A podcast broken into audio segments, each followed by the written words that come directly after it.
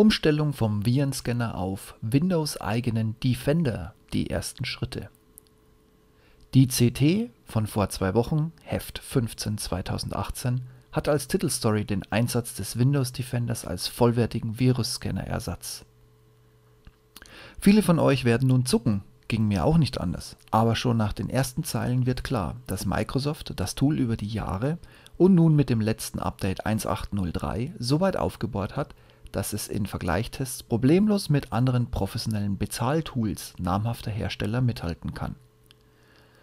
Da mich mein aktueller Virenscanner sowieso ein wenig ob seiner Informationsfensterdichte aufgeregt hat, starte ich den Wechsel. Hier die Erfahrungen der ersten Tage.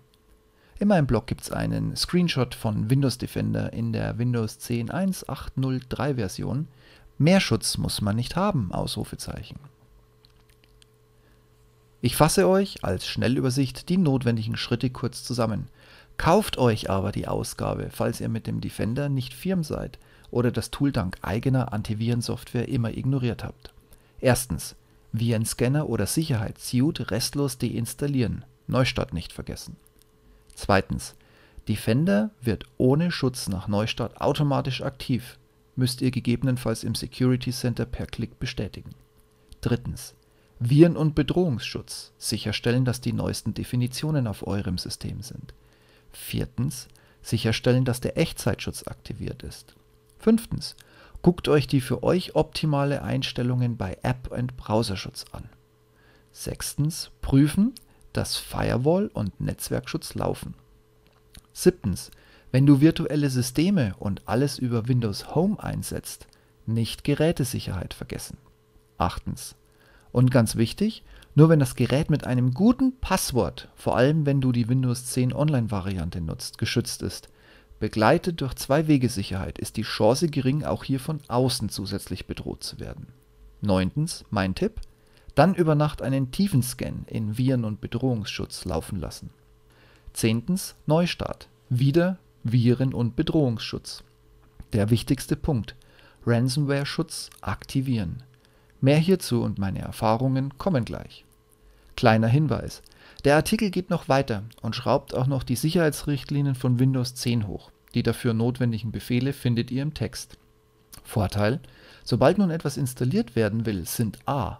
Adminrechte notwendig und b. ihr müsst explizit nochmals auf den Ja-Button klicken. Zusätzlich gibt es noch einen Verweis auf einen älteren Artikel, der allerdings separat erworben werden muss mit dem ihr die Attack Surface Reduction und die zugrunde liegenden sieben Regeln anpassen und einstellen könnt und eFiola Windows 10 mit Bordmitteln kostenneutral abgesichert.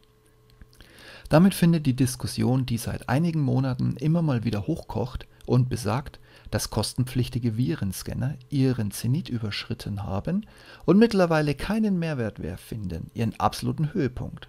Microsoft hat seine Sicherheitsmaßnahmen, die immer mal wieder stückchenweise verschlimmbessert und neu zusammengekauft oder angepasst wurden, nun endlich wirklich in einen nutzbaren Status versetzt. Allerdings, Windows Home bietet leider die wenigsten Einstellungsmöglichkeiten. Aber halt! Trotzdem ist das System danach sicher. Inklusive Lesezeit habt ihr also nach einer Stunde einen abgesicherten PC.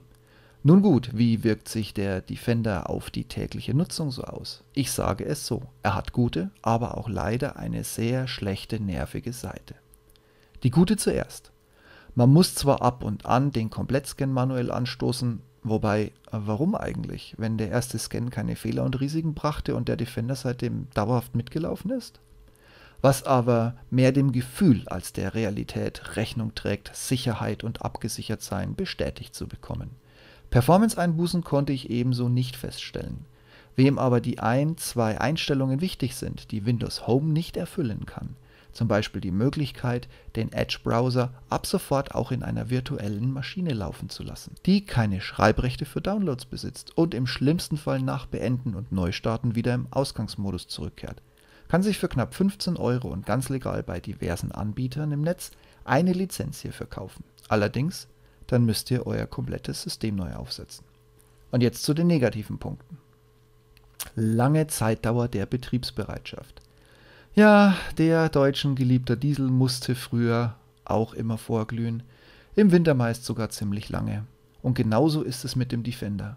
PC einschalten, einloggen und die Wartezeit der Warnmeldungen überbrücken, bis das Schild in der Taskleiste endlich den grünen Haken anzeigt. Das kann ganz schön nerven. Vorteil, wer den Rechner anmacht und dann kurz noch in der Wohnung oder sonst irgendwie zu schaffen hat, hat den grünen Haken dann auch sofort nach dem Login. Hier sollte Microsoft dringend nachbessern und den Defender beim Startup des OS bereits komplett laden und sichern. Ransomware-Schutz direkt aus der Hölle. An sich ein geiles und wirklich durchdachtes Tool. Gib mir Ordner, die ich überwache und damit verhindere, dass Skripte oder gefakte PDF, JPEG, Exe-Dateien plötzlich anfangen, die Platte zu verschlüsseln. Auch mitgedacht, gib mir die manuelle Möglichkeit, Programme hinzuzufügen, die an diesen Sicherheitsmaßnahmen vorbeilaufen können. Schade nur, dass Windows hier nicht so clever ist und bereits installierte Software und deren Zugriffsrechte erkennt. Das führt dazu, dass ein Druckerdriver keine Temp-Datei schreiben, ja, wirklich schreiben kann und den Druck verweigert.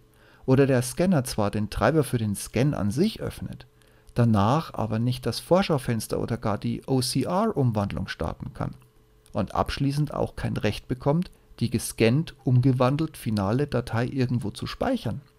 Gerade bei Drucker oder Scanner muss man über die manuelle Ausnahme nicht nur ein Programm, sondern eine ganze Latte von Einzelprozessen der Ransomware-Ausnahmeliste hinzufügen, um wieder die komplette Funktionalität zu gewährleisten.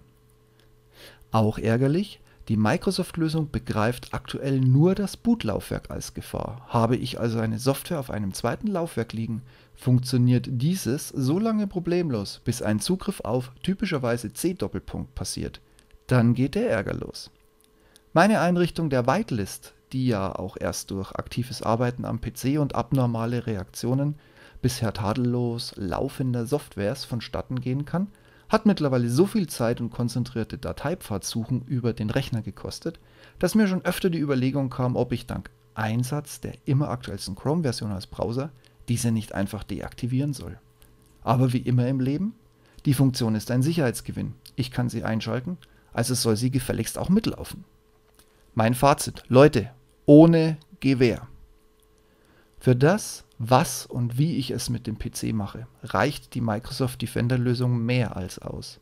In zwei Wochen keine kritischen Probleme, trotz umfangreichem Datenverkehr mit und im Netz, E-Mails, Up- und Downloads und vieles mehr.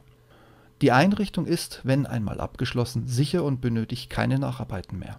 Allerdings geht für meine Eindrücke Microsoft davon aus, dass ihr nicht an einem PC sitzt, in dem Glauben, euch kann gar nichts, aber auch wirklich gar nichts passieren. Gut, vor einer blinden, ich klicke jeden Link an, was soll schon passieren Einstellung, kann euch auch ein moderner Virenscanner nicht retten. Auch diese laufen in den meisten Fällen den aktuellen Viren und Bedrohungen nur hinterher. Nervig ist eines der wichtigsten Tools, der Ransomware-Schutz. Hier hätte ich mir ein wenig mehr Intelligenz erwartet, ein Scan, der keine Bedrohung ergibt, sollte eine Software, die durch den Einsatz auf weitere installierte Offline-Module zugreift, nicht jedes dieser weiteren Module als Gefahr einstufen. Die Logik will sich mir bei all den möglichen Sicherheitsgedanken, die man haben kann, als nicht sinnvoll herausstellen. Hier sehe ich klaren Bedarf seitens Microsoft, schnell und sauber nachzuarbeiten. Auch sind viele der leider erst ab über Windows 10 Home nutzbaren Funktionen sinnvoll. Einige davon aber auch nur, wenn man auf das komplette Microsoft-Ökosystem setzen will. Ich würde niemals den Edge nutzen, also tut mir der Mangel der Virtualisierungslösung auf Windows Home nicht weh, aber das sind Dinge, die müsst ihr für euch selbst entscheiden. Trotz all des Gejammers, IT-Sicherheit ist auch zu Hause ein wertvolles Gut. Wie viele Musiksammlungen und Urlaubsbilder müssen noch den Jordan hinuntergehen, bis endlich das Verständnis omnipräsent sein wird, nur ein Backup schützt Daten. Denn nicht für jeden Verlust ist ein Virenscanner haftbar. Too long didn't read? Microsofts interne Lösung ist ab Windows 10 Update 1803 in der Lage, moderne Virenscanner auf dem System überflüssig zu machen, ohne Abstriche bei der Sicherheit machen zu müssen. Allerdings ist die einzig echte Art der Sicherheit eine gute Backup-Strategie. Und bei euch so? Nutzt ihr noch einen Virenscanner oder was ist eure goldene Regel für Sicherheit? Wie sieht es mit einer Backup-Strategie aus? Besucht doch einfach mal kurz den Podcast zugehörigen Blogpost und lasst mir einen kurzen Kommentar da. Ich bin sehr auf eure Meinung gespannt. Dann vielen Dank für die Geduld. Es war jetzt ein bisschen länger Ruhe, damit ich in aller Ruhe den Defender für euch testen konnte. Ab jetzt hoffe ich wieder ein bisschen mehr Zeit zu haben. Sicher genug ist der PC jetzt ja, auch nachweislich nach diversen Tests. Also hoffe ich auf mehr Zeit, dass ich euch wieder mit ein paar Blogposts erfreuen kann. In diesem Sinne, guten Start in die Woche, schönes Restwochenende, je nachdem, wo und wann ihr seid, wenn ihr das hört. Und macht's gut und bis bald. Ciao, ciao.